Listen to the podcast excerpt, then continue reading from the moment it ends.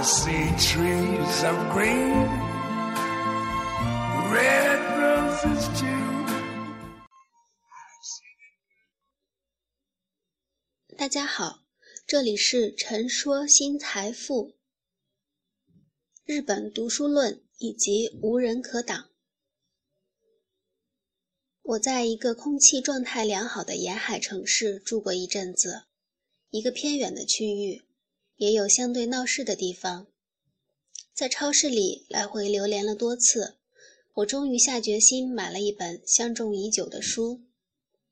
这本书是编辑专门搜罗的一些日本的学者，讲解一些关于读书的文字，有的是讲读书的方法总结。也有学者们对自己读书和成长经历的一些介绍，就称这本书是关于读书的方法论吧。书所记录的大部分是日本大正时代和昭和前期这段时间的文章，对应着中国，也就是辛亥革命之后到中华人民共和国建国的时间。这段时间，中国人面临的是每天不断颠覆的生活。中间也穿插着血淋淋的战争和无情的生死离别。书中写道，在战争时期，甚至是在中日交恶时期，日本的学者想起了中国有位著名的数学家，也欣然拿笔开始写信。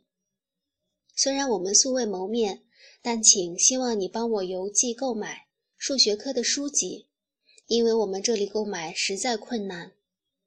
这样一来二去，竟让两位数学家结成了纯洁的学术友谊。后来因为战争中断了。对应着的中国有没有相应的读书士子呢？其实有的。辛亥革命之后的清华北大也聚拢了无数的学者名家。即使是抗日战争全面爆发之后，清华北大为首的那些学校。并没有停止传道授业，他们以另外一种形式在昆明开设了西南联大，以顽强的形式聚集在一起，传播着学问和思想。不但有文有法学，还有理工、师范等二十多个院系，一直持续到建国前三年。联大里有著名的整理国故的经典大师，有闻名的建筑家。数学家，在炮火年代，一切都显得格外珍贵。难道只有战争才会让人们格外珍惜读书时光吗？其实也不是。从这本《日本读书论》来看，大文豪也常会写到自己与疾病的抗争，与家业继承的抗争，与当时社会制度的抗争，小到与贫困抗争，与自己的懒惰和睡眠搏斗。有学者就在常人几乎不可能的时间里，来完成了独自的修行，练成了个性化的学术修养，终于自己成全了自己，铸成我们后人现在看到的大作。在没有人督促的情况下，在病床上稍有懈怠的时候，读书人就会写下自省的文字，检讨最近的不学无术。从这几位并不熟悉的日本大文豪的读书论里，我看到了，也更加确信了曾经的看法。那些读书学习上自动自觉的人，身上有股天生的力量。这种人是自我驱动型的学习者。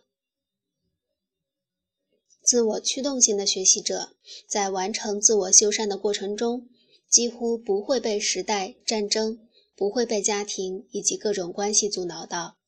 他们会一直坚信，总有希望的。这便总会找出时间，找出条件，找到惬意的姿势，找到出路，也为做更多的学问找到更扎实的方法。文章来自微信布衣春秋，感谢倾听，下次再会。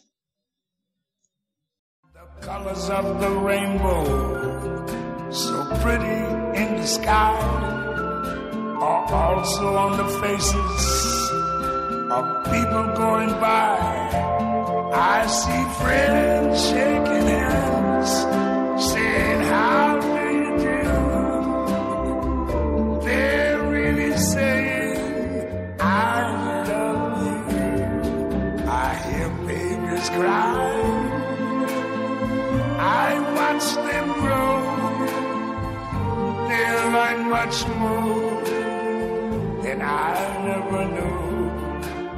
And I think to myself, what a wonderful world. Yes, I think to myself, what a wonderful